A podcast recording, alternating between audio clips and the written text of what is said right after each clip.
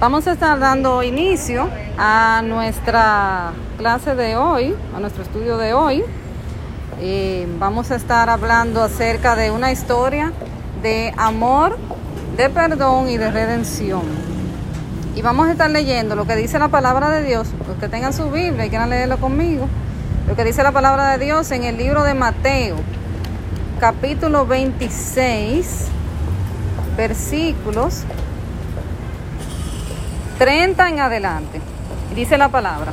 Y cuando hubieron cantado el himno, salieron al monte de los olivos. Entonces Jesús les dijo, todos vosotros os escandalizaréis de mí esta noche, porque escrito está, heriré al pastor y las ovejas del rebaño serán dispersadas. Pero después que haya resucitado, iré delante de vosotros a Galilea. Respondiendo Pedro le dijo, aunque todos se escandalicen de ti, yo nunca me escandalizaré. Jesús le dijo, de cierto te digo que esta noche, antes que el gallo cante, me negarás tres veces. Pero le dijo, aunque me sea necesario morir, Pedro le dijo, aunque me sea necesario morir contigo, no te negaré. Y todos los discípulos dijeron lo mismo. En ese momento el Señor les estaba anunciando a ellos acerca de lo que iba a suceder esa misma noche. Cómo él iba a terminar siendo arrestado y ya muchos de ustedes conocen ¿verdad? lo que sucedió después de que Cristo es arrestado, es llevado ante el sumo sacerdote y luego pues lamentablemente es crucificado. Cuando el Señor le dice a ellos que ya había una profecía que decía que el pastor iba a ser, heriré al pastor y las ovejas del rebaño serán dispersadas, es decir, que iban a atrapar a Jesús, iban a arrestar a Jesús y ellos iban a salir huyendo. Eso fue lo que Cristo les quiso dejar dicho. Sin embargo, Pedro, que era un poco impulsivo, conforme a lo que nosotros podemos ver en la palabra, le dice, no, yo nunca me escandalizaré. Yo voy a estar contigo hasta la muerte, parafraseando. ¿Cuántas veces nosotros le hemos hecho promesas a Dios y le hemos dicho a Dios cosas que al final lamentablemente terminamos por no cumplirlas? ¿Cuántas veces hemos pensado que yo nunca voy a caer y que yo siempre voy a estar firme? O peor aún, ¿cuántas veces he criticado a mi hermano, he juzgado al que, está a mi lado porque él sí cayó, pero yo estoy firme? El mismo Pablo decía aquel que cree estar firme, mire que no caiga. Cuando nosotros nos eh, creemos que, eh, que todo el tiempo vamos a estar firmes, eso hace que nos descuidemos. Sin embargo, cuando nosotros estamos alertas de que sí, de que en algún momento nuestras propias debilidades nos pueden llevar a caer, entonces nosotros vamos a estar todo el tiempo vigilantes, ¿verdad? Y vamos a tratar de estar lo más conectados posible con Dios, porque al final el único que nos va a poder ayudar a tomar las mejores decisiones es el Señor. Cada vez que yo veo a alguien en las redes sociales eh, acabando con una persona porque hizo algo y eso estuvo mal, yo digo, wow, eso es como tú afilar cuchillo para tu propia garganta. ¿Cuántas veces un compañero, y voy a poner el ejemplo de un compañero porque muchos somos compañeros de trabajo, ha cometido un error? Y tal vez le hemos juzgado duramente. No, si hubiese sido yo, eso no pasa. Pero nosotros tenemos que tener pendiente de que todos en algún momento podemos llegar a caer. Sin embargo, vamos a ver luego lo que sucede. Fíjense que Pedro le dijo, no, yo voy contigo hasta la muerte. Pero vamos a ver lo que pasó después, porque que el Señor, el Señor lo sabe todo. Después que entonces arrestan a Jesús, ¿verdad? Que todos los discípulos salen corriendo, todos, incluyendo a Pedro. Dice, Pedro estaba sentado, ese es en el versículo 69 del mismo capítulo 26 de Mateo. Pedro estaba sentado fuera en el patio y se le acercó una criada diciendo, tú también estabas con Jesús el Galileo. Mas él negó delante de todos diciendo, no sé lo que dices. Saliendo él a la puerta le vio otra y dijo a los que estaban allí, también este estaba con Jesús el Nazareno.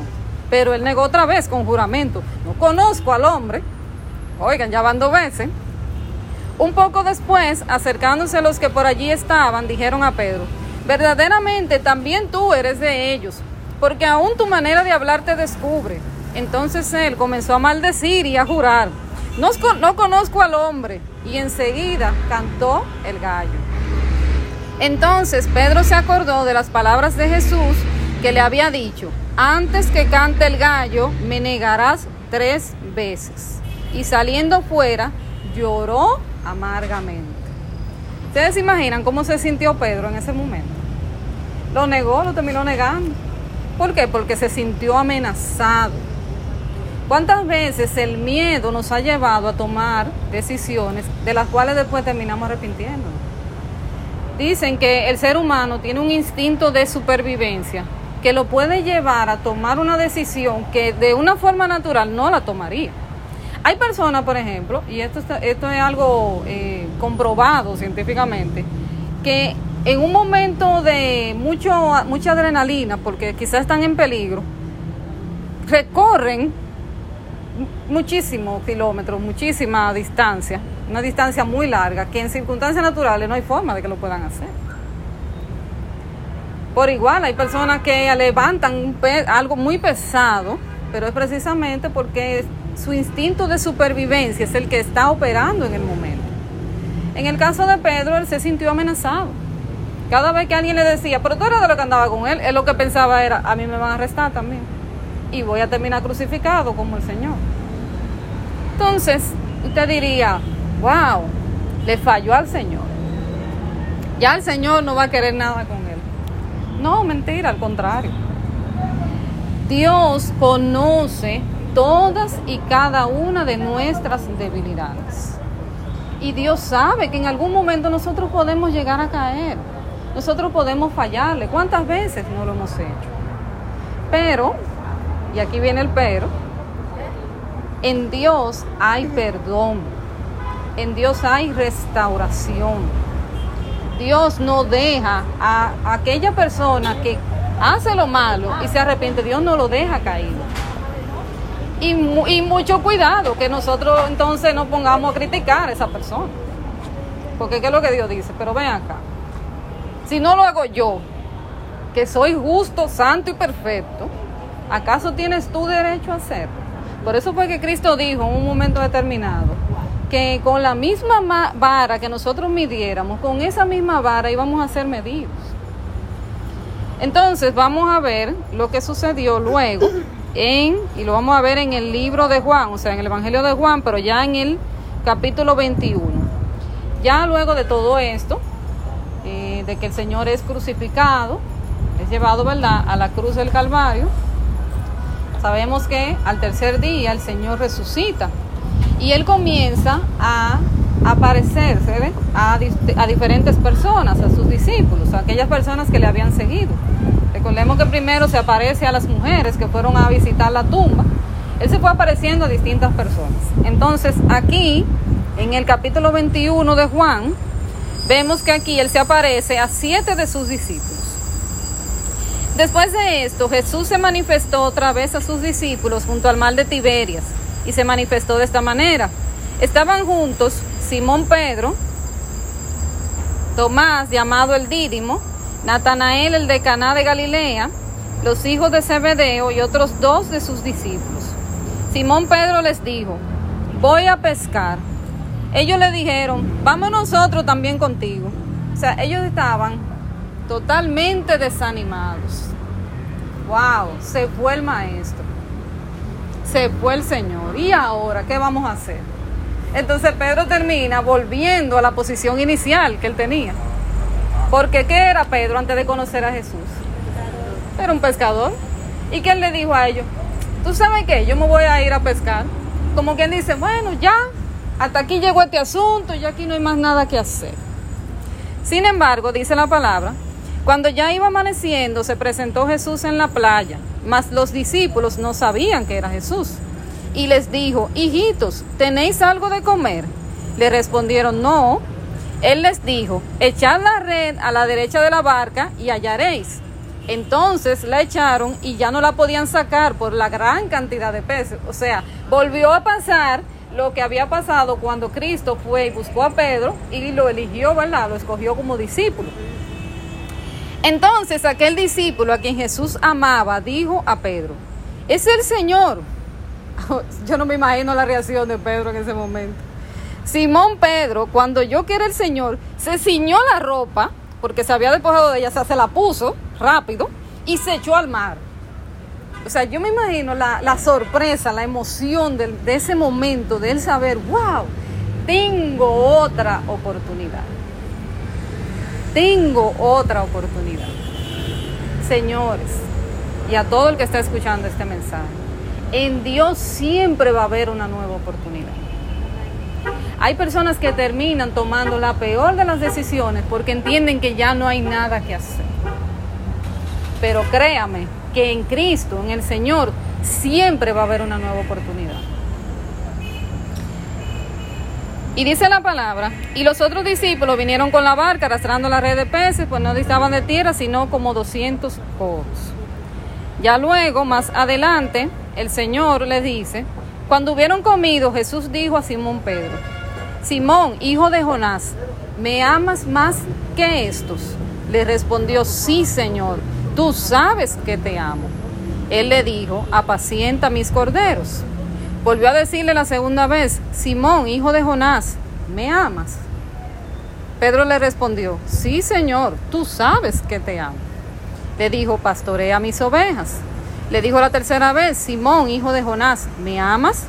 Pedro se entristeció de que le dijese la tercera vez, ¿me amas? Y le respondió, Señor, tú lo sabes todo, tú sabes que te amo. Tres veces el Señor le preguntó, Pedro, ¿tú me amas? Las mismas tres veces que Pedro negó al Señor. La reflexión de hoy es la siguiente. Sea lo que sea que hayas hecho, sea lo que sea en lo que hayas caído, sea cual sea el pecado que hayas cometido, en Cristo hay redención en Cristo hay perdón. El Señor tiene la capacidad de hacer de nosotros una nueva criatura. El Señor tiene la capacidad de perdonarnos, aunque el mundo nos siga señalando, porque el mundo se nos olvida. Y la tiniebla tampoco. Ah, míralo ahí donde va el borrachón. Sí, míralo ahí donde va el ladrón ese. Ahora, ahora di que es cristiano. Ahora di que es cristiano. Mira la, la, la que se acotaba con todos los hombres en el barrio. Sí, es verdad, no es mentira. Pero para él, para Dios, esa que el ser humano señala y dice, pero esa no es la que hacía tal cosa. la Biblia dice que después de que Dios te perdona, se olvida de tu pecado. Y ya Dios no te llama así. Dios te llama mi hija, mi princesa, mi sierva. Así es como Dios nos ve. El mensaje del día de hoy es, lo que sea que hayas hecho, en Cristo hay perdón. En Cristo hay perdón. Y lo único que Dios necesita, Dios no necesita que usted vaya al Santo Cerro de rodilla con una cruz aquí atrás en la espalda. Lo que Cristo necesita es que usted se arrepienta de corazón y le pida perdón al Señor. Lo primero, el primer paso es reconocer que me he equivocado y el segundo paso es pedir perdón.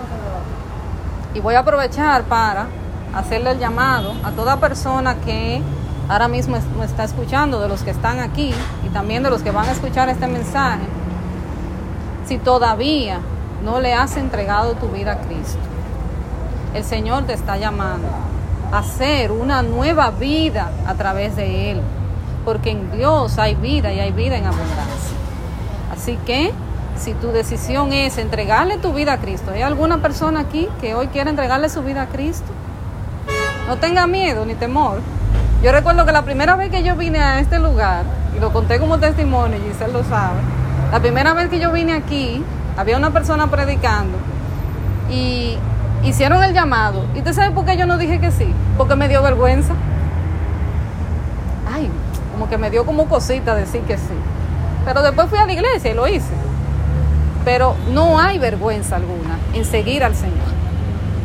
Vergüenza debería darle al que está en el mundo haciendo todas las diabluras que hoy en día se hacen. Así que no hay vergüenza alguna en servir al Señor. ¿Hay alguna persona aquí que quiera entregarle su vida a Cristo? ¿Mm? Usted joven ya lo hizo. No, yo no voy para allá. Tú estás pensando. Está bien. Bueno, pues si alguno de los que me están escuchando quiere hacerlo, repite después de mí. Señor Jesús, yo te pido perdón por todos y cada uno de mis pecados. Yo me arrepiento de todo corazón. Te pido que inscribas mi nombre en el libro de la vida y que no lo borres nunca más. Y a ti, Satanás, te digo que yo rompo contigo, que ya yo no soy tu, tu títere, porque desde hoy yo he decidido ser parte de la familia del reino de Dios. Dios te bendiga mucho.